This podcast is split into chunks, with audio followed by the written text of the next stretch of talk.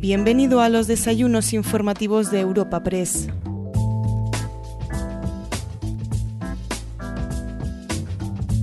En esta nueva edición de los desayunos informativos de Europa Press en formato podcast, te ofrecemos el último de estos encuentros que hemos realizado para recibir a la presidenta del Gobierno de Islas Baleares, Francina Armengol. En primer lugar, escucharemos la presentación de la ponente de hoy que corre a cargo de otro invitado muy especial como es el presidente de Canarias, Ángel Víctor Torres.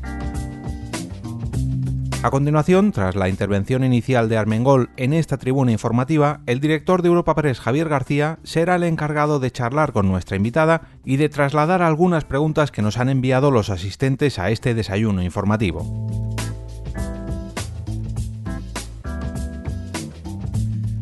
Muchísimas gracias y buenos días. Es para mí un, placer cosa que agradezco, presentar a la presidenta de las Islas Baleares, a Francina Armengol Socía. Y es un placer porque creo que la política es fundamentalmente pasión, y pasión se tiene o no se tiene, y creo que todos estaríamos de acuerdo en que Francina Armengol tiene pasión, pasión por la política. Se profesa la política, pero tiene que tener como base la pasión. Cierto que la pasión también se puede aprender o recoger en casa.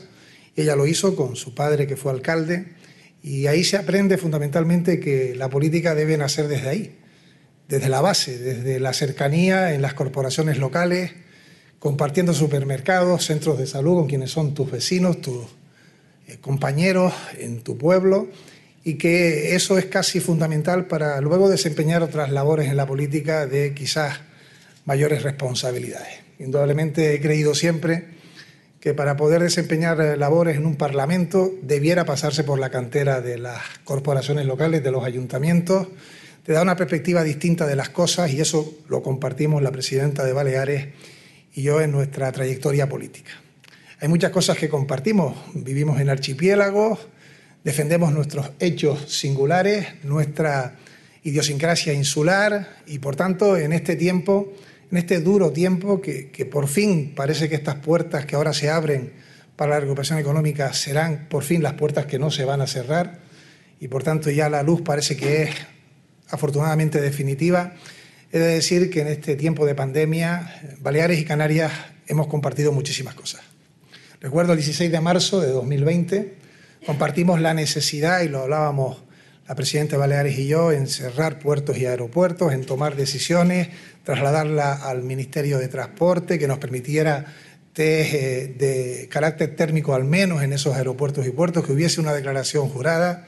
Caminamos durante la pandemia, vimos que era necesario la prórroga de los ERTE, que era necesario cuando llegaron las ayudas que se discriminaran objetivamente por los territorios más afectados, y ahí están los datos de Baleares, tremendamente afectada por la crisis sanitaria que afecta a lo social y a lo económico. Hemos pasado de 17, 18 millones de turistas a menos de 3 millones o de 5 millones en el año 2020. Hemos tenido que requerir que se mantuvieran las ayudas para el transporte aéreo y otras vicisitudes que, compartimos en la reivindicación, entendemos que es justa, de nuestros territorios frente a cualquier otro gobierno, porque siempre tenemos que defender que somos distintos porque estamos alejados el hecho insular indudablemente marca. Compartimos más cosas durante todo este tiempo y entre ellas también compartimos un gobierno en el que tenemos que hablar mucho, de más de dos fuerzas políticas, el colocarnos al lado de nuestros socios de gobierno y tener una perspectiva de cambio social que tenemos que ejercer en nuestras labores de gobierno. Y termino diciendo que en eso lo comparto con Francina Armengol, pero también lo aprendo. El gobierno balear fue capaz de sacar adelante con Francina Armengol como presidenta una ley de carácter social, una ley en defensa de los colectivos LGTBI, un convenio colectivo con los hombres y mujeres que trabajan en el sector servicios absolutamente modélico. Y desde Canarias, que después de 26 años de presidir ese gobierno, otra fuerza política, y hoy compartiéndola dos compañeros socialistas, anoto, copio y traslado muchas de las cuestiones que en estos años ha desarrollado Francina Armengol terminando diciendo que es un referente porque se convirtió en la primera mujer que presidía las Islas Baleares y también la primera representante del Partido Socialista que repetía mandato. Por tanto, seguiré aprendiendo de Francina y ojalá también pueda trasladar su ejemplo y su modelo a las Islas Canarias. Muchas gracias. Adelante, Francina.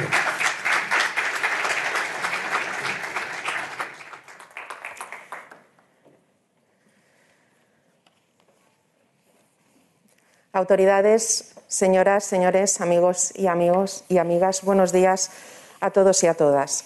Muchas gracias por tus palabras, Ángel Víctor. Y muchas gracias a Europa Press y a su presidente, Asís Martín de Caviedes, por la invitación a este foro. Nos ofrece una magnífica oportunidad de compartir con ustedes una serie de reflexiones sobre la situación tan complicada, dura y terrible que nos ha tocado vivir. Y nos da la ocasión de analizar los pasos que nos acercan poco a poco a un horizonte de esperanza y recuperación. Pero antes que nada, permítanme que aproveche la presentación del presidente Torres para remarcar cómo dos territorios tan geográficamente alejados como son las Islas Baleares y las Islas Canarias, dos territorios tan diferentes, hemos sido capaces de desplazar lo que nos separa y de encontrarnos en lo que nos une para ser más fuertes en beneficio de nuestros respectivos ciudadanos. Entre Baleares y Canarias hay una sana asociación en dos cuestiones que nos singularizan, nuestra condición insular y nuestra especialización económica en el sector turístico. Estos dos elementos nos han empujado a labrar una intensa colaboración que viene de lejos y que nos ha permitido avanzar en la consecución de dos objetivos comunes. El principal es la compensación de las desventajas que supone la insularidad para nuestras sociedades, o lo que es lo mismo, la necesidad de que nuestros ciudadanos y nuestras empresas puedan disponer de los mismos derechos que los de la península, tanto a la hora de vivir como a la de progresar y competir. Y en esta cuestión, aunque hemos recorrido un camino en ámbitos como el de la movilidad, nos queda aún mucho por avanzar. Y no quiero desaprovechar esta ocasión para lanzar una primera reflexión. Tenemos que trabajar más para que se reconozca la pluralidad y la diversidad de España debemos conseguir que el Estado sea un reflejo mucho más fidedigno de nuestra realidad social y territorial. Y eso es avanzar hacia un Estado más federal. Eso es tener mucho más en cuenta la periferia y es admitir, como ya he dicho muchas veces, que España no es solo Madrid. Cierto es que Madrid es el corazón informativo y mediático de España, pero eso demasiadas veces lleva a una visión sesgada de lo que somos como Estado rico en la diversidad. Todo lo que pasa aquí se amplifica y se está construyendo una visión uniforme, simplificadora y empobrecedora de España, a la que demasiadas veces se identifica con la capital, es decir, con solo una parte del todo, una parte que distorsiona la realidad histórica, cultural, lingüística, económica y social de un Estado que sin duda es muchísimo más. Esta distorsión ha quedado, clara, con la gestión de la pandemia, abordada también desde la diversidad autonómica. Y no puede ser de otra manera. No es lo mismo gestionar una pandemia en un territorio industrial que en uno que depende de la baja incidencia para tener movilidad y con ella turismo, empleo y economía. Del mismo modo que no es igual abordar la crisis en un territorio peninsular interconectado fácilmente por carretera y tren que en uno insular donde podemos cerrarnos y comprobar la situación sanitaria de cada viajero como hemos hecho Canarias y Baleares. Esa diferencia, que en nuestro caso se traduce en menor incidencia, menor mortalidad y mejor situación de cara a la reapertura, tiene que ver con un enfoque muy distinto en la pandemia por parte del Gobierno de las Islas Baleares un enfoque que se parece más al de los principales estados de Europa, desde Alemania a Francia o el Reino Unido, de los que, por cierto, dependemos más que nadie. Allí están muchísimos de nuestros clientes. Como la mayor parte de esos estados europeos, nuestra estrategia tiene un punto de partida, el rigor sanitario, y nos ha impulsado gracias a dos vectores que en realidad confluyen. Primero, salvar vidas y tener la tasa de mortalidad y de incidencia más baja del Mediterráneo y precisamente por ello estar en segundo lugar en disposición de reiniciar ya nuestra actividad turística, condicionada por restricciones y prohibiciones de movilidad que los principales países de Europa solo levantan para los destinos que han hecho sus deberes. O al menos así en la Unión Europea, porque en el caso del Reino Unido vemos precisamente como nuestra estrategia de prudencia sanitaria no está evitando de momento que se nos meta en el mismo saco que al conjunto de España, que sufre un nivel de contagios que multiplica por cuatro el Balear y presenta una capacidad de control de entradas y de secuenciación de las cepas del coronavirus muy inferior a la de nuestras islas. Pese a ello, trabajamos para solventar esta situación y que se nos trate como el territorio diferenciado que somos, una reivindicación que nos une también a Canarias en una segunda clave común. Ambos archipiélagos llevamos tiempo trabajando para lograr la reactivación segura del turismo, nuestro motor económico principal, que ha demostrado durante esta crisis hasta qué punto dependemos de la movilidad, imponiéndonos además, en nuestro caso, la necesidad de acelerar hacia un modelo económico más diverso, más competitivo, más asentado en la sostenibilidad y el conocimiento. De todo ello les hablaré en los próximos minutos. Quiero comenzar por la gestión de la pandemia que lo condiciona todo, haciendo énfasis en dos hechos diferenciales. En primer lugar, en una gestión sanitaria que en nuestro caso sigue marcada por el máximo rigor, como muestra que seamos uno de los únicos dos territorios que aún tiene toque de queda junto a la comunidad valenciana, comunidad con la que compartimos una realidad que no es casual, sino pura relación causa-efecto, una consecuencia de la prudencia y el rigor. Ambas somos las que menos incidencia acumulada del virus padecemos en este momento. Y el segundo hecho diferencial y decisivo que nos muestra esta pandemia es común al conjunto de Europa, que ha afrontado esta crisis de forma muy diferente a la anterior, protegiendo, no purgando o discriminando, salvando empleos con ERTES, no acelerando despidos con ERES, impidiendo desahucios, multiplicando la liquidez, generando ayudas directas y rentas sociales, dejando atrás de forma clara el austericidio que prolongó una década la crisis financiera del 2008. Gracias a todo ello, gracias a ese enfoque social y solidario, estoy convencida de que esta crisis de impacto más terrible quedará atrás con mayor prontitud. Para analizar la gestión sanitaria es importante hacer un ejercicio de memoria y recordar cómo estábamos antes de la pandemia. Me refiero a la capacidad de nuestros servicios públicos, que han interpretado un papel fundamental. Y de ahí podemos sacar una gran lección. La apuesta por una sanidad pública de calidad se ha demostrado determinante. Salva vidas. Eso nos deja claro que no podemos relajarnos y que hay que seguir invirtiendo para consolidar nuestro estado del bienestar. Como les comentaba, en las Islas Baleares llevamos años trabajando por ello ese despliegue y el esfuerzo y el compromiso ejemplar mostrado por los profesionales sanitarios nos han permitido estar preparados frente a lo desconocido. Eso nos ha permitido controlar la enfermedad y precisamente para mantener esta situación de privilegio. Hemos pactado una desescalada prudente y responsable que nos ha llevado a atajar cada repunte de la incidencia del virus. Todo ello, como les decía, para alcanzar dos objetivos muy claros proteger el máximo de vidas y la salud de nuestra ciudadanía y mantener unos niveles de incidencia estables para reabrirnos de forma segura. De hecho, creo firmemente que esta es la responsabilidad que tenemos los políticos, plantear las soluciones desde el rigor y el interés general, no desde el cortoplacismo y el rédito electoral. Y la estrategia funciona. Les daré algunos datos. En las Baleares tenemos una incidencia acumulada a 14 días que nos sitúa entre los territorios con mayor seguridad sanitaria del mundo. Son 44 casos por cada 100.000 habitantes, cuando la media española es de 144 y cuando nuestros países clientes superan los 200 de incidencia y nuestros mayores competidores turísticos están en cifras aún peores.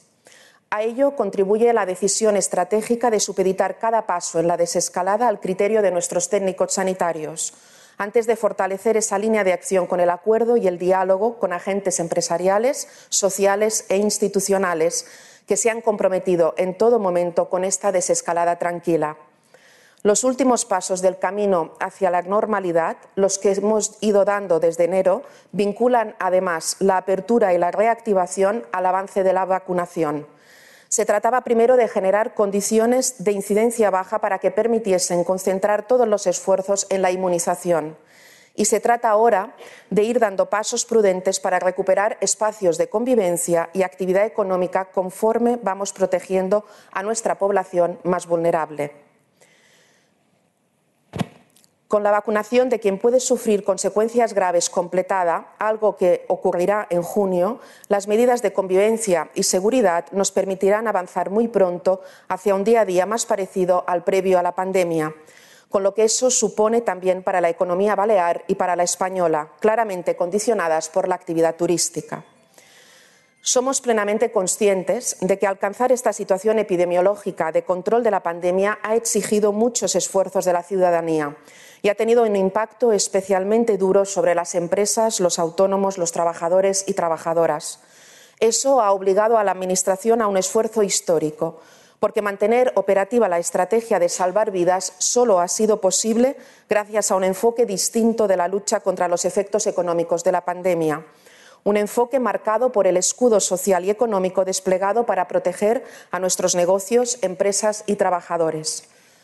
Todo porque esta vez sí, nuestro gobierno autonómico, pero también el de España y los de la inmensa mayoría de Europa, tuvieron claro que si queríamos una crisis de salida rápida, era fundamental que los empleos y las empresas resistieran, que estuvieran vivos el día en el que la reapertura llegase. Y ese día ha llegado y aunque el impacto ha sido duro, y no nos engañemos, hay quien no ha resistido, la inmensa mayoría de empleo y del tejido productivo está en condiciones de reemprender el camino y de recuperarse.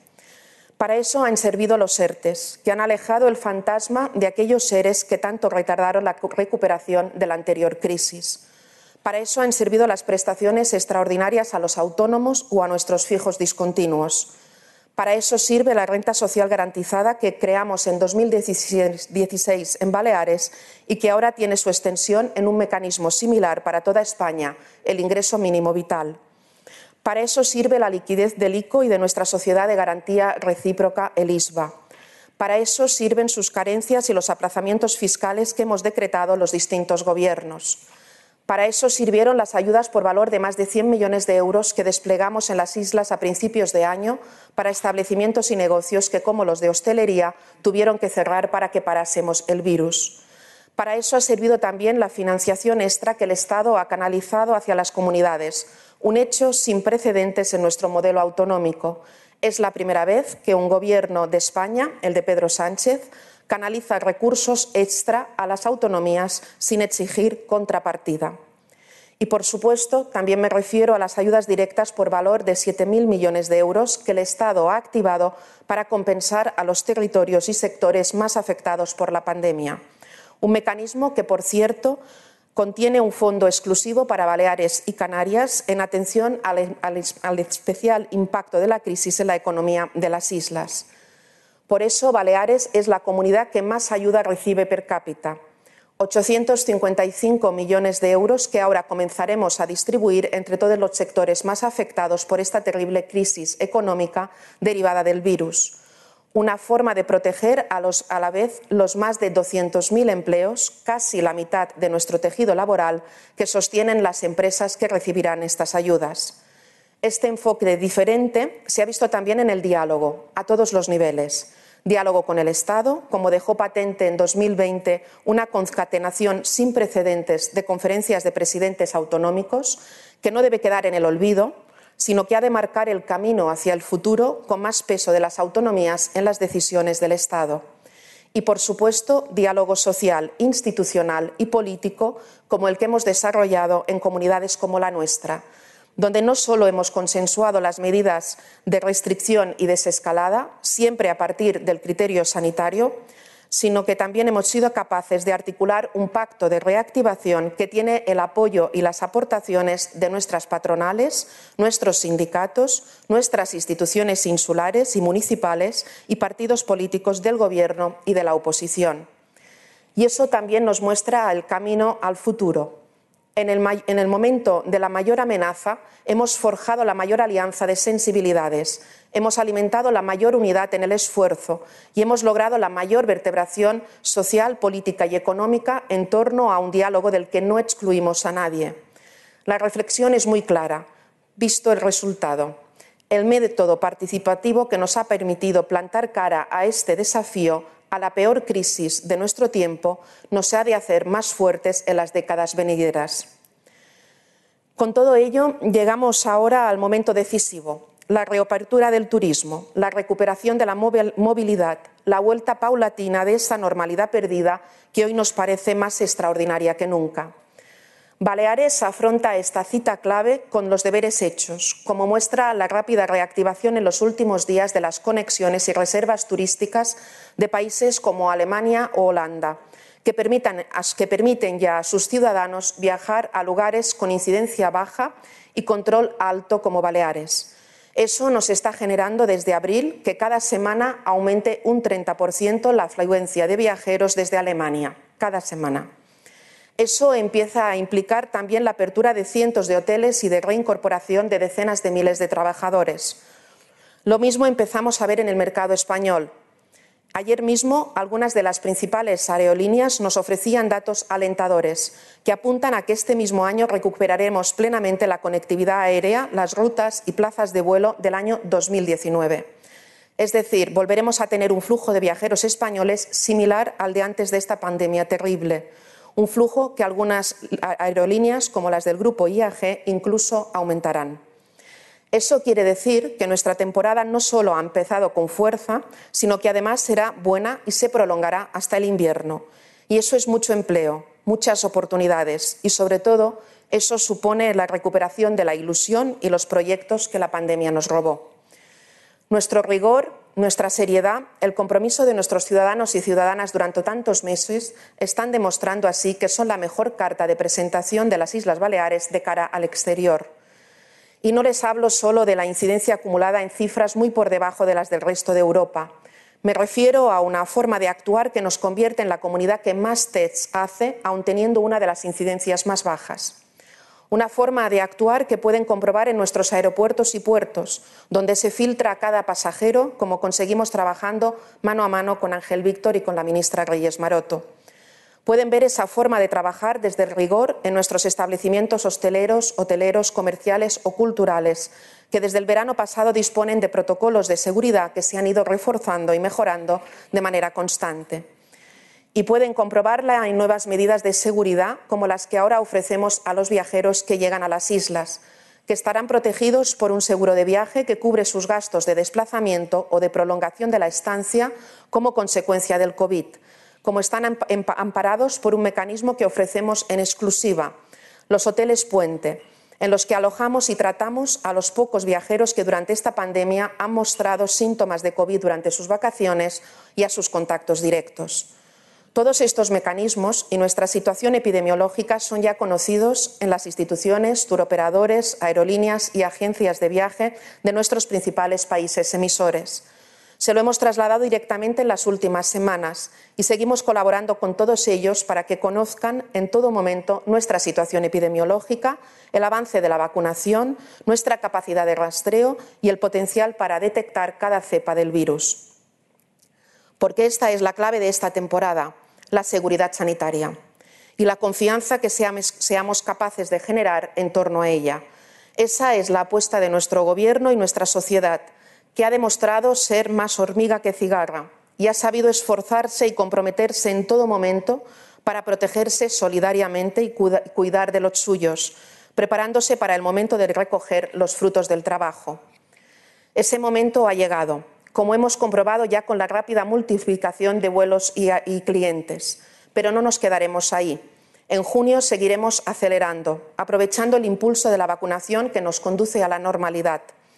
Por eso hemos adaptado también nuestros controles aeroportuarios que desde ahora permitirán pasar sin prueba a quien haya recibido al menos una dosis de vacuna y a quienes procedan de zonas de baja incidencia y que facilitarán la comprobación aceptando, además de la PCR, pruebas de antígenos de quienes aún no hayan sido vacunados. También aprovecharemos para acelerar la reapertura los efectos del escudo social del que les hablaba, que tiene continuidad con otra medida extraordinaria la bonificación del 50% de las cotizaciones a la seguridad social de los trabajadores fijos discontinuos durante toda la temporada. Esa medida aumenta nuestra competitividad y acelera la reactivación al fomentar que las empresas reabran antes y reincorporen a los 200.000 profesionales que sostienen la actividad de nuestra industria hotelera y sus mil establecimientos. Queremos recoger durante esta misma temporada los frutos de años de inversión pública y privada en mejorar nuestra calidad turística, los resultados de años de dedicar recursos a tener infraestructuras y oferta de producto capaz de desestacionalizar, el efecto de años de aplicarnos en la segmentación de la oferta y de dejar atrás el turismo de excesos para avanzar hacia un turismo, que genere más rentabilidad y empleo y sea más sostenible. Nuevamente, la hormiga y su esfuerzo, la hormiga y su planificación, su estrategia de mejora consensuada y constante nos ponen en disposición de alargar este año la temporada durante todo el otoño, aprovechando de paso unas tasas de ahorro elevadas en toda Europa, que coinciden con el apetito por los viajes que seguirá a este año de, pandemia y privaciones. Porque hemos sufrido una caída del PIB sin igual en Europa. Y pese a ello, la seguridad sanitaria y el compromiso de todos hace que ahora estemos en condiciones de reactivarnos con más rapidez y solidez que nadie. Mallorca, Menorca, Ibiza y Formentera son cuatro islas paradisíacas, un archipiélago de belleza y naturalezas privilegiadas, con un clima maravilloso, una gastronomía envidiable y un patrimonio cultural e histórico rico.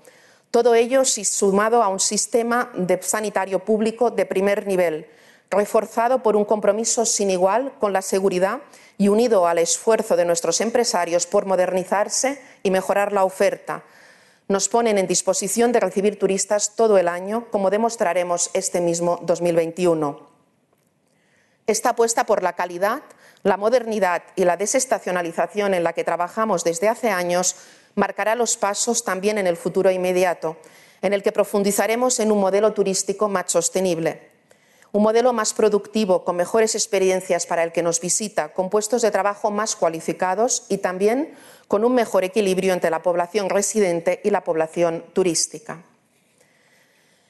Pero no nos podemos quedar solo en el corto plazo. Es la hora de diversificar de verdad nuestra economía. Es la hora de impulsar como nunca ciencia y tecnología, competitividad y conocimiento, formación y talento es la hora de aprovechar el compromiso con estos objetivos de la Unión Europea, que también en esto ha demostrado un enfoque diferente, el de la solidaridad, el de la inversión europea coordinada, el de los objetivos comunes de modernización que nos marca el mayor plan de estímulo y transformación económica y social de la historia de la Unión, el Next Generation. En el caso de Baleares me refiero a iniciativas relacionadas con la economía del conocimiento, con el impulso a un sector incipiente basado en la biotecnología y la investigación médica, o la apuesta por el vehículo eléctrico y las energías limpias.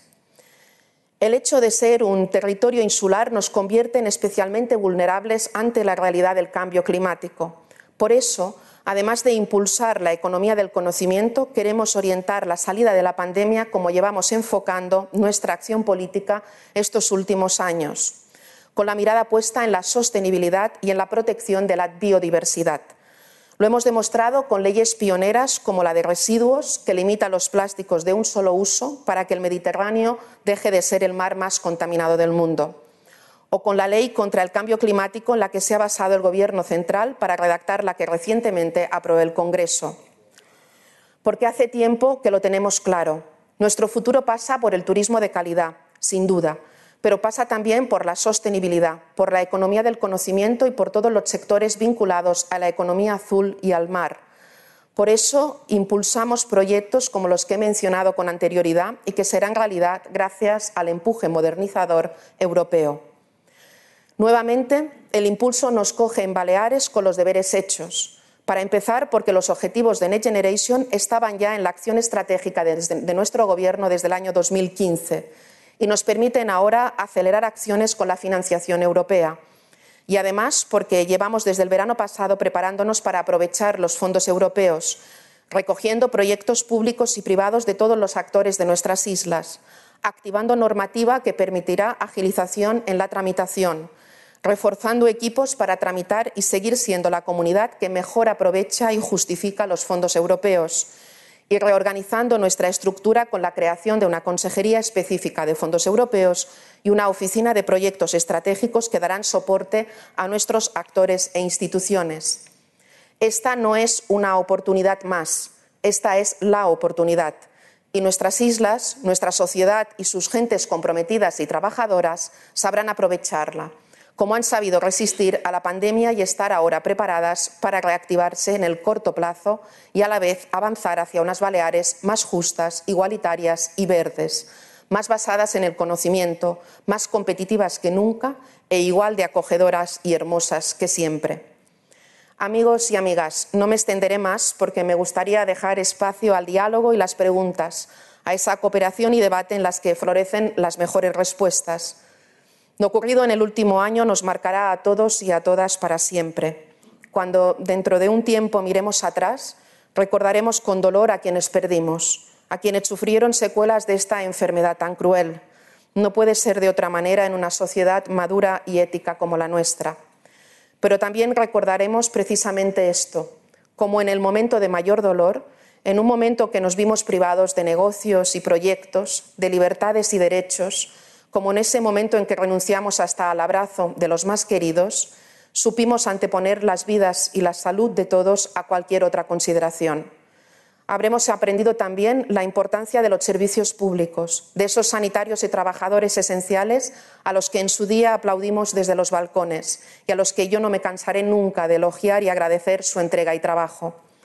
De esta pandemia sacaremos igualmente una conclusión que condicionará la respuesta a todas las crisis futuras que espero que nunca más se vuelvan a plantear desde el privilegio, el egoísmo y la insolidaridad de la crisis financiera del 2008, sino desde la generosidad, la solidaridad y el compromiso colectivo con los ciudadanos, las empresas y el empleo que se está demostrando durante esta crisis. También aprenderemos que las soluciones dialogadas con los territorios, tomadas desde el acuerdo de comunidades, son más eficaces como sabremos que las autonomías, que también somos Estado, somos más fuertes y eficaces cuando hay un Gobierno central que hace de la justicia y la solidaridad la base de la dotación de los recursos con los que estamos venciendo la enfermedad y protegiéndonos del golpe económico y social. Y finalmente, espero que dentro de unos años esta pandemia quede en los libros de historia y economía como el momento clave en el que nuestro país dio el salto cualitativo definitivo hacia el conocimiento, la sostenibilidad, la tecnología, la diversificación económica y el progreso social. Todo eso está en nuestras manos y estoy segura que estaremos a la altura. Muchísimas gracias.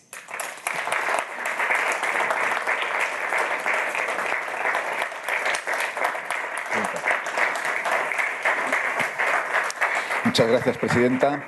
Eh, tenemos 35 minutos y muchísimos asuntos. Pues quiero cumplir el tiempo porque sé que tienen ustedes mucha agenda. Antes una cosa de procedimiento, presidenta, con mascarillas en ella, lo que usted prefiera, como usted se sienta más cómoda. Aquí cumplimos las medidas de, seguridad, pero como usted se, sienta más cómoda. Hablaré mejor pues así. En ese caso, los dos sin, sin, mascarilla. Le decía, Presidenta, que vamos a hablar mucho, obviamente, de Baleares, de la situación de la epidemia ahora mismo en Baleares, de la recuperación, del turismo, de ese Next Generation que puede suponer un cambio en el, modelo económico de, de las islas y me gustaría dedicar la última parte a hablar un poquito de política general. Usted es una representante muy, eh, en fin, muy importante del Partido Socialista, ver un poco cómo están las cosas en el Gobierno central y la situación creada tras las elecciones en Madrid. Pero antes, permítame, Presidenta, somos Europa Press y siempre nos pegamos al terreno y tengo que preguntarle por la actualidad rabiosa que ahora mismo pasa por Ceuta, por la situación que se ha generado con esta crisis eh, eh, generada por Marruecos, que tuvo su pico el pasado martes, hoy parece que empieza un poco a remitir. Quería preguntarle qué le parece eh, la actuación del Gobierno en este caso, es decir, que, por qué surge y cómo lo ha manejado el Gobierno. Bueno, primero de todo, yo creo que esta situación de cómo, Marruecos ha utilizado a su gente, a sus hijos, a sus menores, a, las personas más vulnerables en estos momentos a mí me parece absolutamente detestable. ¿no? Yo creo que en estos momentos el Gobierno de España ha actuado como, como le tocaba y me parece que ante un Estado democrático que evidentemente defiende los derechos y libertades de sus ciudadanos, vemos la actuación de un país eh, vecino muy importante estratégicamente, sin duda, para Europa y para España, pero que ha utilizado de una forma absolutamente insensible, absolutamente irresponsable a personas eh, de una vulnerabilidad absoluta. ¿no? Las imágenes nos han conmovido a todos y a todas. ¿no? Entonces, espero que Marruecos, aprenda de eso. Pero, Presidenta, por parte española, esto que ha dicho esto es evidente, pero por parte española ha habido una cierta bisoñez en las relaciones con Marruecos. Bueno, yo creo que mm, tanto el Gobierno de España eh, está trabajando con, Marruecos en cuestiones eh, absolutamente fundamentales, como tiene que ser desde la vecindad, y además eh, tenemos que pensar claramente que España em, son fronteras, es la entrada de las fronteras europeas, por tanto no es solo tampoco un tema solo español, sino que influye a toda la Unión Europea y ha habido un compromiso, un compromiso claro, que lo que el Gobierno de España trabaja intensamente con los países, países vecinos desde la diplomacia, pero también desde desde el rigor y desde el compromiso al, cumplimiento de los derechos humanos y eso lo hace España y creo que Marruecos debería aprender de eso. Presidenta, por terminar con este asunto, eh, pero tiene una vertiente eh, humanitaria muy importante. Hay aproximadamente unos mil menores que han entrado en España estos días. De ellos, aproximadamente, son datos de las últimas horas, unos 800 ya están, eh, ya están identificados. el Gobierno dice que va a pedir a, las comunidades que acojan más o menos a 200. insisto que todos son datos provisionales. ¿Baleares está dispuesta a acoger a algunos de estos menores? Sí, Baleares ayer ya mm, lo planteamos mm, de acuerdo con los cuatro consejos insulares que ellos tienen eh, competencias en menores, eh, planteamos al Gobierno de España que estábamos evidentemente en un momento como este a disposición de poder acoger eh, parte de esos menores que están en esta situación de tantísima vulnerabilidad en Ceuta.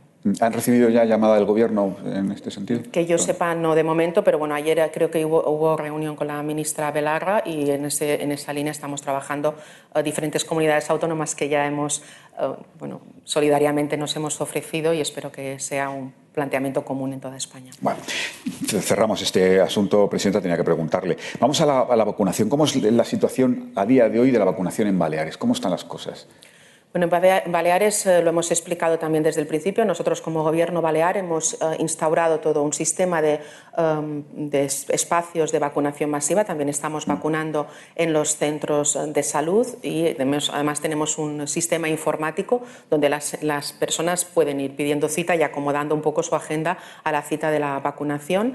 Eh, nosotros inoculamos todas las vacunas que se nos envían. Si no se nos enviaran más, más inocularíamos, eso, eso por descontado, pero el proceso de vacunación va a un ritmo aceleradísimo. En este momento ya tenemos eh, inoculadas eh, en primera dosis a un tercio de la población diana, que en Baleares son 960.000 personas, porque tenemos que contar a partir de los mayores de, de 16 años si no cambia ese, ese planteamiento.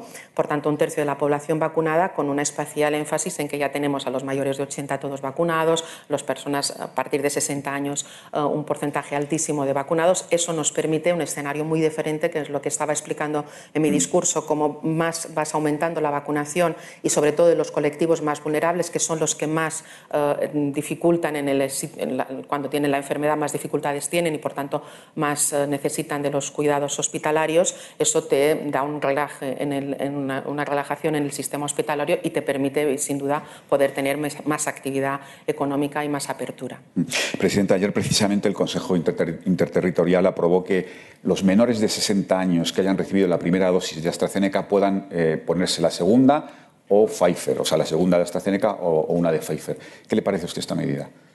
Bueno, nosotros apoyamos ayer la posición eh, que planteó el Ministerio de Sanidad en el Consejo Interterritorial. Nosotros actuamos, eh, siempre lo he explicado, con criterios científicos. Ha hecho se ha hecho un estudio que garantiza esa, esa combinación de la vacuna um, de la AstraZeneca con la Pfizer y, por tanto, nos parece una solución. Era importante dar una solución a las personas, a tantísimas personas que ya tienen una dosis de AstraZeneca y que necesitaban esa segunda dosis para tener una inmunización completa.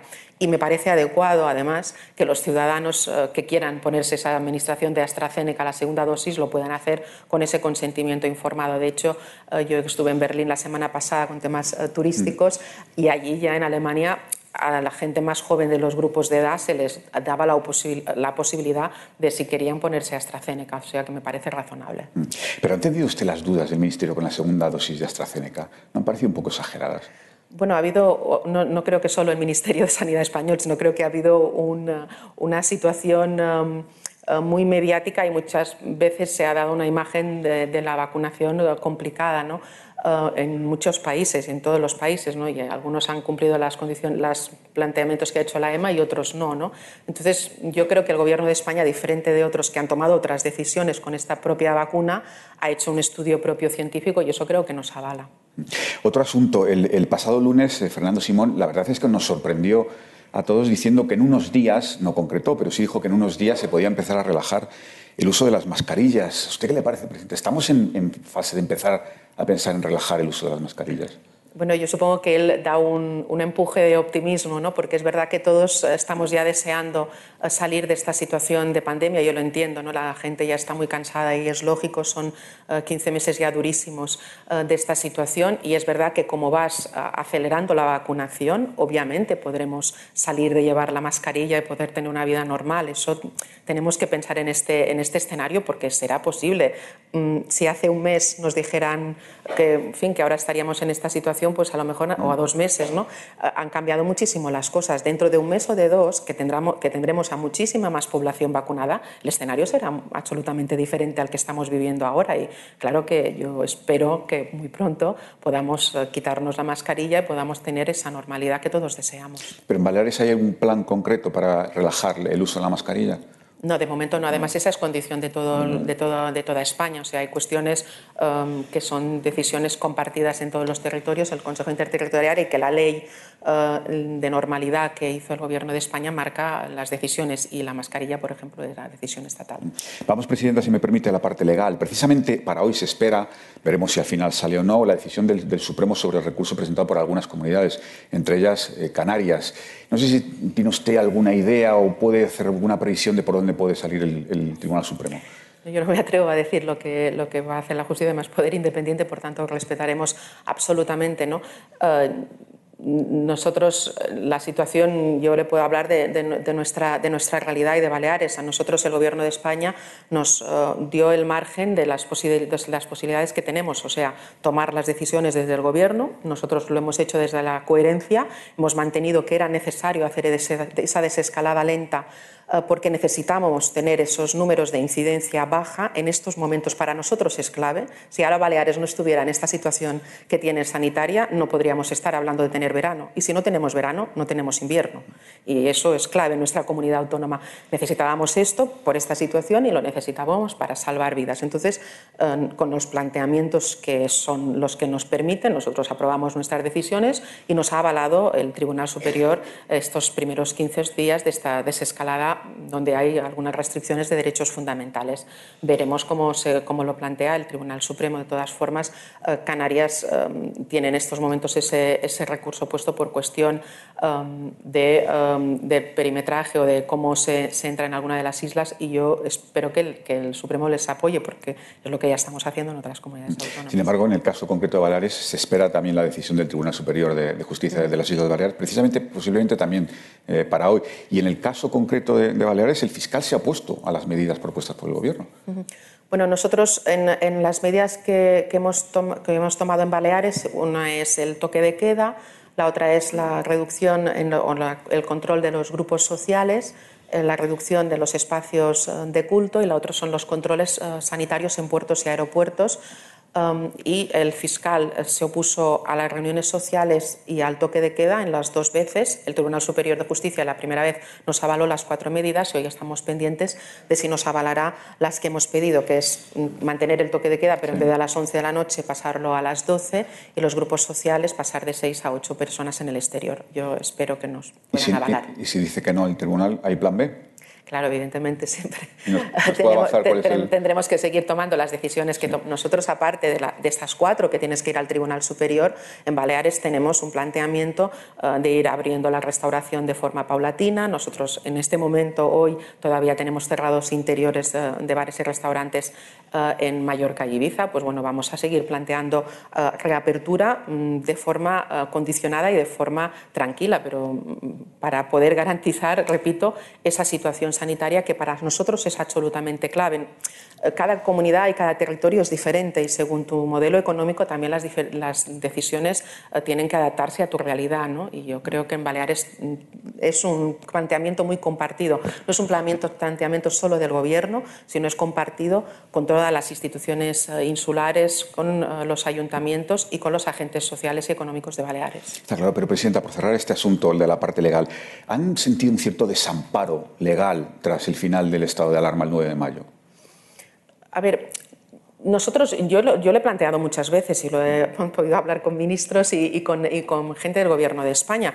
Nosotros como comunidades autónomas, yo pedí, nosotros necesitamos todos los instrumentos para hacer mejor nuestra labor y nuestra labor tiene que ser la contención del virus, evitar contagios y hacer esas posibilidades de desescalada eh, rigurosa que nosotros entendemos que es clave y es fundamental, ¿no? como la están haciendo eh, prácticamente todas las comunidades autónomas en España y todos los territorios europeos. Entonces, mm, nosotros entendi entendimos bien la posición del Gobierno de España de, de no poder uh, alargar ese estado de alarma. Ahí no, no, es solo una decisión del Gobierno de España, todos sabemos qué comportamiento ha tenido cada partido, partido político que son claves para poderlo aprobar en el Congreso de Diputados durante todo este proceso.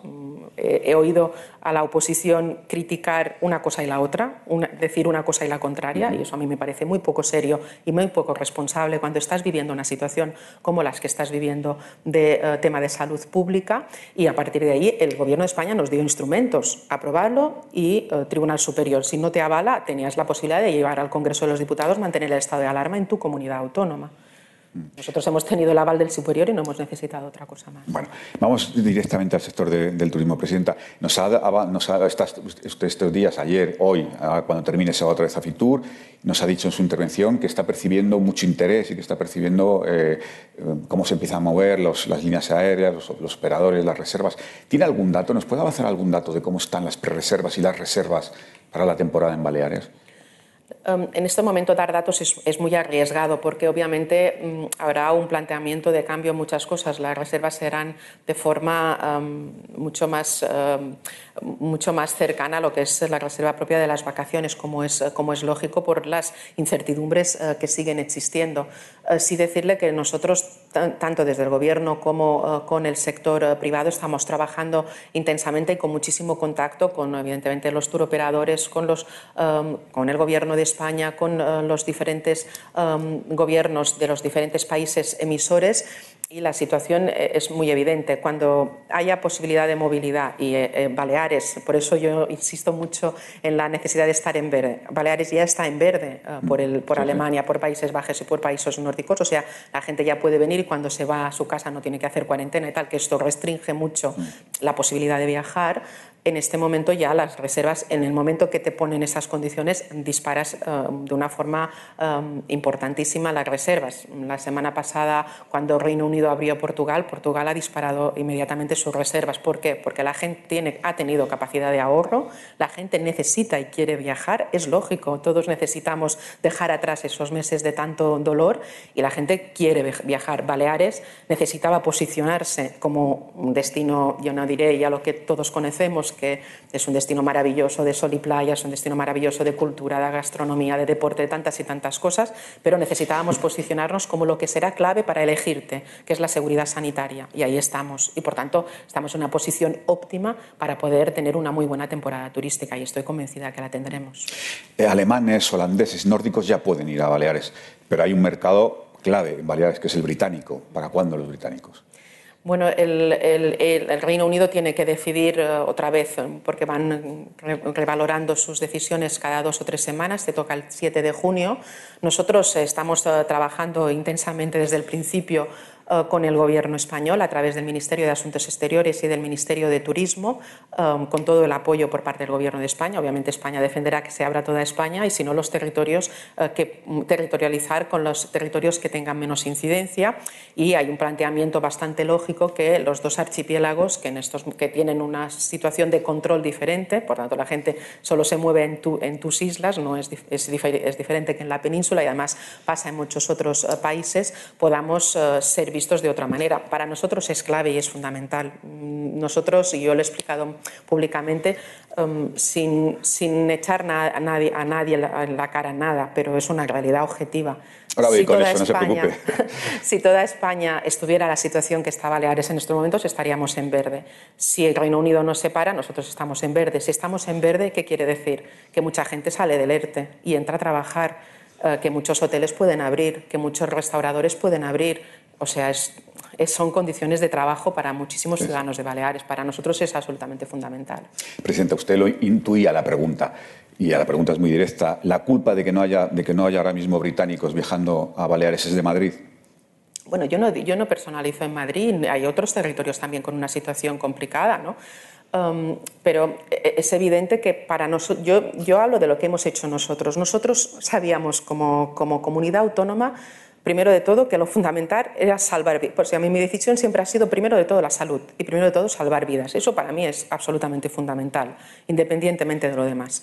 Pero aunque hubiera sido otra decisión, en Baleares es clave que en estos meses estés en esta situación de incidencia acumulada. Si no hubiéramos estado así, yo no puedo hablar de tener verano ni de tener invierno. Y con una caída del 23% del PIB que hemos tenido en Baleares, mm, es responsabilidad y es necesidad hacerlo de esta manera. ¿no?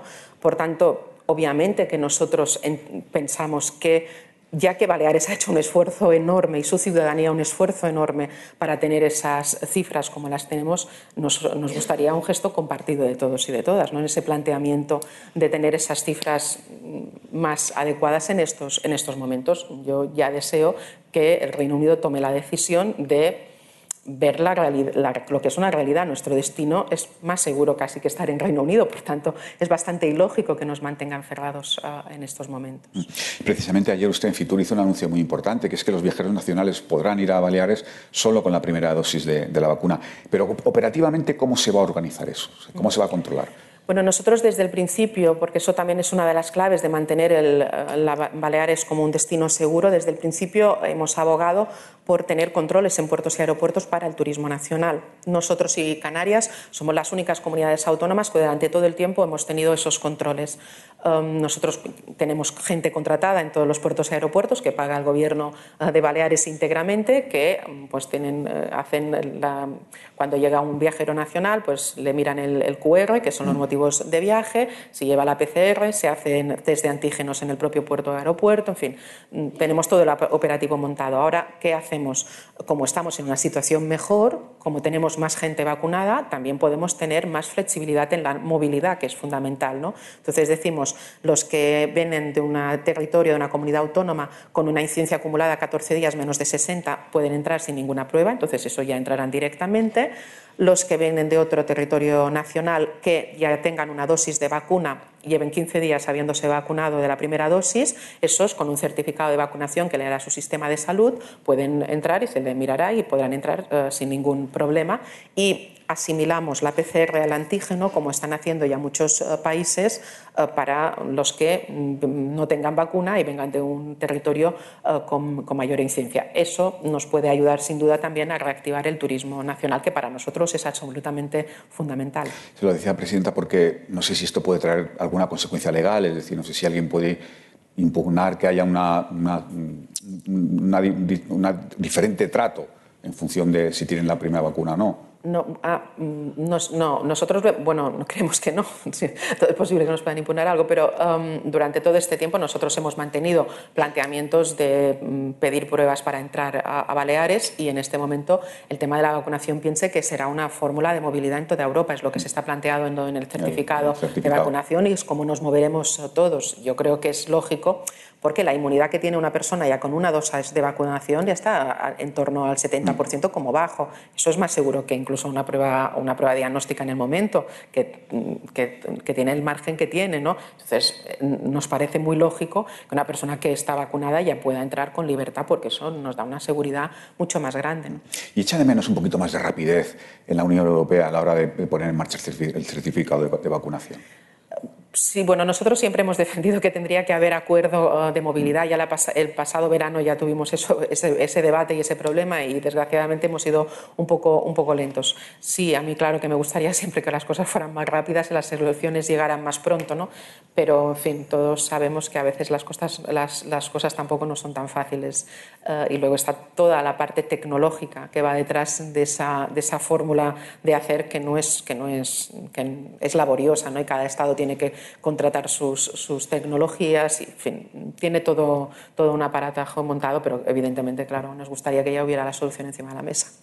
Presidenta, usted lo ha dicho, una caída del PIB en Baleares del 23%, que es una cifra muy difícilmente soportable por una sociedad. Eh, eso ha, puesto de manifiesto algo que todos sabíamos, obviamente, que es la enorme dependencia de Baleares del, del turismo.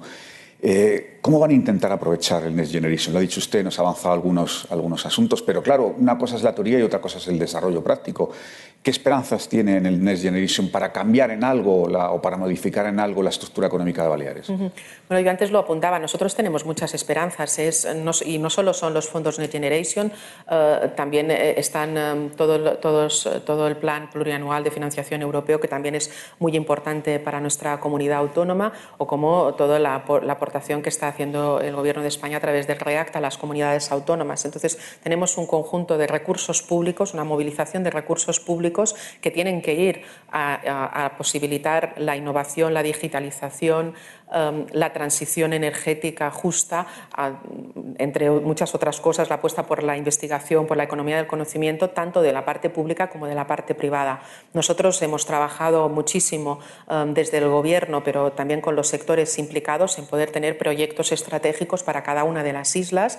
Nuestra apuesta fuerte es la sostenibilidad y eso lo hemos explicado siempre. Hay, hay em, proyectos puramente privados que van en la línea de la descarbonización de las islas, sobre todo con un planteamiento muy estratégico en la isla de Menorca, que ya está trabajando y avanzando muchísimo en esto, la apuesta por el vehículo eléctrico, las apuestas eh, fuertes eh, luego por todo lo que hace referencia a ligar más nuestra diversificación económica, como siendo el turismo estratégico para nosotros, hacerlo, evidentemente, apostar por el turismo de más, eh, de más calidad y todo un planteamiento del Ministerio de Turismo con recursos específicos para las islas en mejoras de nuestras eh, zonas maduras, una apuesta fuerte por la digitalización de nuestras eh, pequeñas y medianas empresas, que son la gran mayoría de nuestra comunidad autónoma, y la apuesta, como decía, por la economía circular y por la economía azul y también una fuerte, queremos apostar fuerte por todo lo que hace referencia al conocimiento en términos de salud y biomedicina, que también queremos ser estratégicos en ese campo. Por tanto, estamos trabajando muchísimo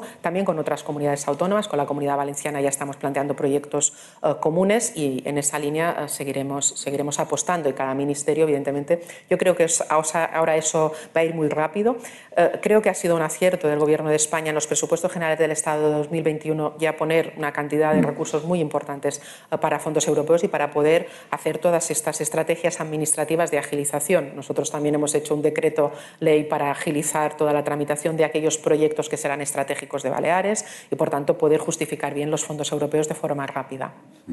Eh, se ha referido usted también en su intervención que Baleares ha recibido 855 millones de, ayudas directas del Gobierno, que es la eh, per cápita la comunidad más, con más ayudas. Sin embargo, varios grupos en el Parlamento Balear, incluido algunos socios suyos en el Gobierno, han presentado un recurso de inconstitucionalidad contra los presupuestos generales del Estado por considerar que no reconocen la insularidad de Baleares. ¿Qué le ha parecido a usted esta decisión? Bueno, es verdad que en las Islas Baleares tenemos un régimen especial balear aprobado en el 2019 que para nosotros es fundamental, que lo que explicaba antes, para corregir las desventajas que supone la insularidad. Y es cierto que eh, falta acabar de completarlo con una parte del presupuesto general del Estado y la parte del régimen fiscal. Y en esa línea seguiremos trabajando y estamos avanzando con el Ministerio de Hacienda y por tanto seguiremos trabajando en esa línea. Eso es una cosa que es estructural y que se tiene que seguir trabajando. Eh, que es el motivo por el que han explicado todos los grupos eh, políticos del Parlamento de Baleares, excepto Podemos y el Partido Socialista, para poner ese recurso de inconstitucionalidad al presupuesto general del Estado. Yo no comparto esa decisión de los diferentes grupos que han tenido mayoría en el Parlamento y, por tanto, han interpuesto ese, ese recurso de inconstitucionalidad. No lo comparto por muchas cosas, me parece una estrategia equivocada. La estrategia que funciona es la negociación y el consenso, y es cuando eh, estamos adquiriendo compromisos y recursos que están llegando a Baleares muy por encima de la, de la estrategia de la confrontación y la judicialización de, de la política y luego hay otra parte que no comparto porque es que este presupuesto general del Estado del 2021 para Baleares es fundamental. Eh, solo por, por, decir dos cosas, van los fondos europeos que son estratégicos para nuestra comunidad autónoma y, por ejemplo, esta parte de, los, de las ayudas directas, 855 millones de euros. Fíjese que el factor de insularidad de lo que se habla, que tendría que haber ido al presupuesto general del Estado, son unos 100 millones de euros. Nos acaban de dar 855, o sea, nueve veces el régimen especial.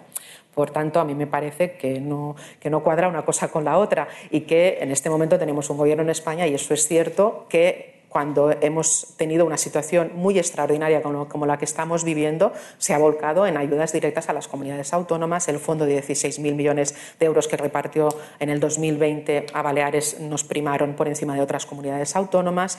en el del 21 hay 13.000 millones de euros también para las comunidades autónomas. O sea, que creo que es que no, no, no, yo creo que hay que ser muy reivindicativo. Yo soy la primera, la que siempre explico aquí en Madrid por todo eh, que Baleares tiene un problema de infrafinanciación histórica y eso es cierto, que necesitamos el régimen fiscal y eso es cierto y que hay que ser muy reivindicativo, pero también hay, hay que ser justo y en este momento la aportación que está teniendo Baleares solo con los ERTES y con los 855 millones es mucho más alta que cualquier otra comunidad autónoma.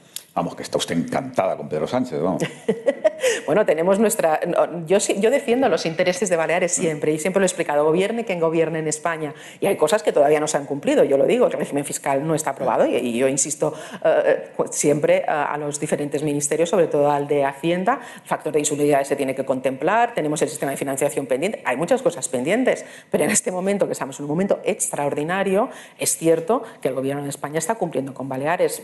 Yo le diré, nuestro presupuesto no financiero de Baleares es 4.000 millones de euros.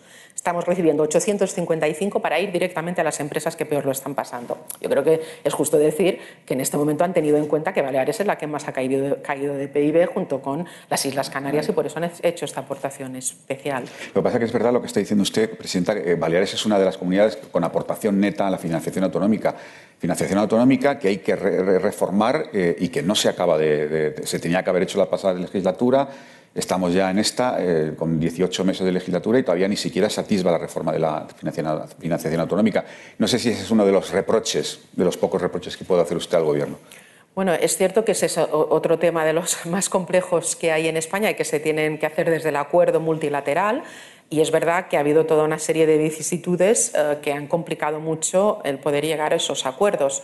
Um, yo espero que esta legislatura lo podamos acometer ahora que tendremos, y yo espero que saldremos rápido de esta situación de la pandemia, que podremos tener un escenario donde la negociación sea más fácil. También uh, ya habrá, uh, en fin, la posibilidad de, poder establecer ese calendario de aprobación del nuevo sistema de financiación autonómica, porque es verdad que ya lleva muchos años uh, habiéndose caducado y que es verdad que es una necesidad real para todos los territorios. Y al margen de la financiación autonómica está también pendiente la reforma fiscal. Entiendo, Presidenta, que usted es partidaria de la armonización fiscal entre comunidades. Bueno, nosotros, nosotros hemos planteado, bueno, claro, la parte de fiscalidad yo estoy tirando para casa, ¿no? Nosotros planteamos eh, medidas fiscales específicas para nuestras empresas por el tema de la insularidad como lo tiene Canarias. Um, nosotros también somos islas y el hecho de vivir en unas islas condiciona la competitividad de la ciudadanía y, de, las, empresas. ¿no? Y por eso hemos planteado ese, ese régimen fiscal eh, especial para Baleares. Dicho esto, es cierto que creo que tenemos que hacer un planteamiento eh, de ligar eh, los impuestos en España con también el sistema de financiación autonómica. Nosotros somos una comunidad autónoma que ustedes eh, conocen perfectamente. Hemos puesto un, impuesto del turismo sostenible, por tanto somos corresponsables. Entonces a mí me parece, yo no puedo tener eh, bajar eh, según qué impuestos porque luego no me llega para poder, pagar la sanidad o la educación o los servicios sociales y eso me parece injusto. Por tanto hay que hacer un planteamiento de juntar un poco las, las, las partes, el esfuerzo fiscal que están haciendo según qué comunidades autónomas con el que hacen otras. Era una eh, forma educada de plantearle si cree usted que Madrid hace dumping fiscal. Sí, lo creo. Bueno, me parece que es bastante evidente, sí. Porque tiene una, una, una sobrefinanciación como capital de España. Yo antes eh, lo, hemos comentado en algunas, en, algunas ocasiones. La Comunidad de Madrid es verdad que vía sistema de financiación es de las perjudicadas, como las Baleares, porque tenemos una cláusula específica, solo Madrid y Baleares, eh, de pago, y por tanto ahí es perjudicada, pero es verdad que el, hecho de ser capital le da una capacidad de, de recursos eh, muchísima más grande que a otro territorio. Toda la Administración del Estado está aquí. Ya me gustaría a mí tener organismos importantes del Estado en Baleares. Y eso eh, hay, que plantearlo de otra manera. Si todos somos España, pues todos tenemos que también repartir esa, esa riqueza que genera el hecho de ser capital. ¿no? Entonces, bueno, tiene un tema de sobrefinanciación por otras vías que le permite hacer una bajada de impuestos eh, que no le permitan hacer otras comunidades autónomas. A las que tiene más vecinas, a lo mejor no afecta tanto directamente a Baleares, a las que tiene más vecinas les crea un problema de quitarle empresariado. Eso es así. Lo que pasa, Presidenta, un poco injusto desde el punto de vista del, conjunto del Estado. Pero como, como, concepto teórico, si a una comunidad, Madrid o la que sea, se le quita la capacidad de manejo de los impuestos cedidos y de los tramos autonómicos, se le está quitando la autonomía financiera que está recogida en la ley. No es que yo no estoy de acuerdo que se le quite la capacidad a nadie. O sea, con las competencias cada uno tiene que poder ejecutarlas. Lo que sí ligo es que luego, como vía sistema de financiación autonómica, tienes que corregirlo, porque si no, no es justo. Si, si, a Madrid no se le corrige de alguna manera la sobrefinanciación, evidentemente luego es injusto el trato que puede tener con los ciudadanos. No eso me parece lógico. Nosotros siempre hemos pedido más corresponsabilidad fiscal. Yo también soy defensora de tener más corresponsabilidad fiscal pero luego teniendo los equilibrios que tienes que tener, si no, si no es, eh, efectivamente es una situación injusta. Estamos terminando, permítame tres minutitos para hablar un poco de política nacional, Presidenta. Lo primero, ¿cómo ve al gobierno de, Pedro Sánchez después de la, de la, del durísimo resultado en Madrid? Bueno, a ver, yo sinceramente creo que el Gobierno de España, eh, en una situación complicadísima como la que hemos eh, vivido y la que estamos viviendo de una pandemia sanitaria, es un Gobierno de España eh, que, mm, y es el primer gobierno que sale de, que es un gobierno de pacto, que es un gobierno bueno, diferente, nuevo y muy ilusionante para la gran mayoría de ciudadanos en España en un momento tan complicado ha sabido enfocar esta crisis, yo lo explicaba, de una forma absolutamente diferente y absolutamente cercana a la ciudadanía. Si no hubiera sido por esas políticas, estaríamos en una situación infinitamente peor. Yo no lo quiero ni pensar. Si no hubiéramos tenido esa política del escudo social y de la protección a empresas y trabajadores como sí hemos tenido de forma clara, estaríamos en otro momento. Por tanto, por mí están haciendo, desde mi punto de vista, están haciendo un buen trabajo y además un trabajo muy cercano a la gente y a lo que necesita la gente. Em, la Comunidad de Madrid o las elecciones en Madrid em, es, una comunidad con unas elecciones. Igual ha habido elecciones en Cataluña, ha habido elecciones en Madrid, ha habido resultados eh, diferentes. Entonces, yo eh, entiendo que, lo decía antes, ¿no? que lo de Madrid se amplifica muchísimo. Yo no sé, cuando ha habido elecciones en otras comunidades autónomas, poco no hemos ligado eso al futuro del gobierno de España, nunca. Creo que no tiene que ver. Vale, pero las dos últimas cosas, de verdad. Eh, la primera, ya sé que usted me puede alegar que es de Baleares y que no le incumbe, pero usted es una eh, socialista y conoce muy bien el partido. ¿Qué cree usted que ha pasado en Madrid para que el partido, para que el PSOE haya desconectado del electorado madrileño de una forma tan rotunda como hemos visto el día, 4 de mayo? Bueno, efectivamente el Partido Socialista ha tenido muy mal resultado y esto es, muy evidente y, seguramente pues eh, hemos oh, cometido errores que tendrán que analizarse y que tendrán que analizarse en profundidad. También decir una cosa que es obvia. Um, ha habido elecciones que se han adelantado dos años, que es una legislatura que yo luego puedo pensar, no sé, en un momento así a mí no me parecía el mejor escenario para hacer elecciones, porque creo que hay que concentrarse en lo que preocupa en ese momento a los ciudadanos. Ya estaba gobernando el Partido Popular en Madrid y sigue gobernando el Partido Popular en Madrid lo raro hubiera sido que adelantando hubieran cambiado el signo político. Eso, hubiera sido más, más, difícil de entender. De todas formas, obviamente, el Partido Popular ha tenido un resultado magnífico. Yo he dado la enhorabuena públicamente muchas veces a la presidenta de Madrid y el Partido Socialista tiene que replantear algunas cuestiones que me parecen, eh, me parecen obvias. ¿Como por ejemplo? Bueno, que cuando tienes un mal resultado electoral en una situación como esta, pues evidentemente tienes que replantearte estrategias y el planteamiento de cómo ahora tienes que hacer una oposición mucho más eh, cercana a la ciudadanía, mucho más acorde con eh, las posibilidades que se puedan tener y yo también veo que hay algo que creo que todos entendemos perfectamente. Mm, el Partido Popular, la presidenta de la Comunidad de Madrid, ha planteado en estos momentos un debate eh, con conectando con un cansancio muy grande de la ciudadanía en plena pandemia. Bueno, yo veremos cómo estamos en dos años, ¿no? Mm. Pero han, hecho un ejercicio de conexión con mucha parte de un cansancio de la gente que es lógico y humano que en estos momentos se tenga. ¿El fenómeno más Madrid es extrapolable a otras comunidades? Bueno, yo, creo, es que yo, creo que cada comunidad autónoma es cada comunidad autónoma. Mire, si ahora, si, si ahora hiciéramos un ejercicio, yo hubiera planteado adelante de elecciones generales en Baleares, de elecciones autonómicas en Baleares, con esta situación sanitaria, por ejemplo, que tiene Madrid, es, es, un mundo absolutamente diferente. Entonces, cada territorio, yo lo intento explicar, es que España es muy diferente. Cada territorio es cada territorio. Cada uno tenemos nuestras singularidades y nuestro también um, nuestro, nuestros, nuestra forma de sistema de partidos políticos, nuestros, nuestras, um, fin, nuestras propias circunstancias. ¿no? Entonces, yo creo que extrapolar lo que ha pasado en Madrid a otros territorios es un error, eso no funciona así, no, no, no somos igual cada territorio, ni, ni, nuestros gobiernos están funcionando igual, es que no es lo mismo y la gente sabe perfectamente si vota en unas municipales, si vota en unas insulares, si vota en unas autonómicas o si vota en unas generales, por tanto no es lo mismo. El planteamiento de Más Madrid, eh, de Más País, es muy un, partido muy en clave Madrid y eso es así. En Baleares se presentaron en las últimas autonómicas y ya trajeron un, con un muy, muy mal resultado porque no es la misma situación. Y la última hora ya sí que de verdad. Hoy empieza el pleno en el, Parlamento de Cataluña para elegir el nuevo gobierno, pactado entre Esquerra y Junts con el apoyo de, de la CUP. ¿Qué espera usted de ese nuevo gobierno en Cataluña? Bueno, nosotros, eh, yo primero dar la enhorabuena también a Pere Aragonés por haber conseguido ese acuerdo y que sea elegido presidente. Evidentemente a mí me hubiera gustado más que fuera eh, otro presidente, pero eh, dicho esto, yo entiendo perfectamente que nosotros, nosotros, siempre hemos mantenido desde Baleares una relación estrecha también con el gobierno de Cataluña por muchísimas cuestiones, tanto culturales como cuestiones económicas, como cuestiones de intereses estratégicos. Tenemos incluso instituciones, las dos comunidades conjuntamente y por tanto para nosotros desde la vecindad y desde ese entendimiento eh, creo que es importante eh, que sea un gobierno estable que se, que se preocupe de las cuestiones fundamentales de la ciudadanía ¿no? y en eso espero que, estén, que trabajen eh, los partidos que conforman el, el gobierno. Bueno, Presidenta, nos hemos pasado un poquito, pero yo creo que ha merecido la pena escucharla. Muchas gracias, un placer y un honor tenerla con nosotros. Gracias y gracias a todos. Muchísimas gracias, un placer.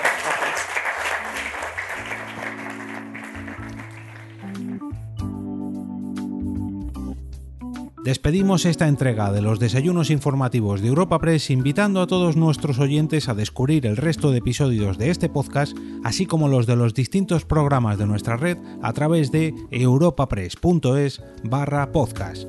Recuerda que todos ellos están disponibles en las principales plataformas de podcasting.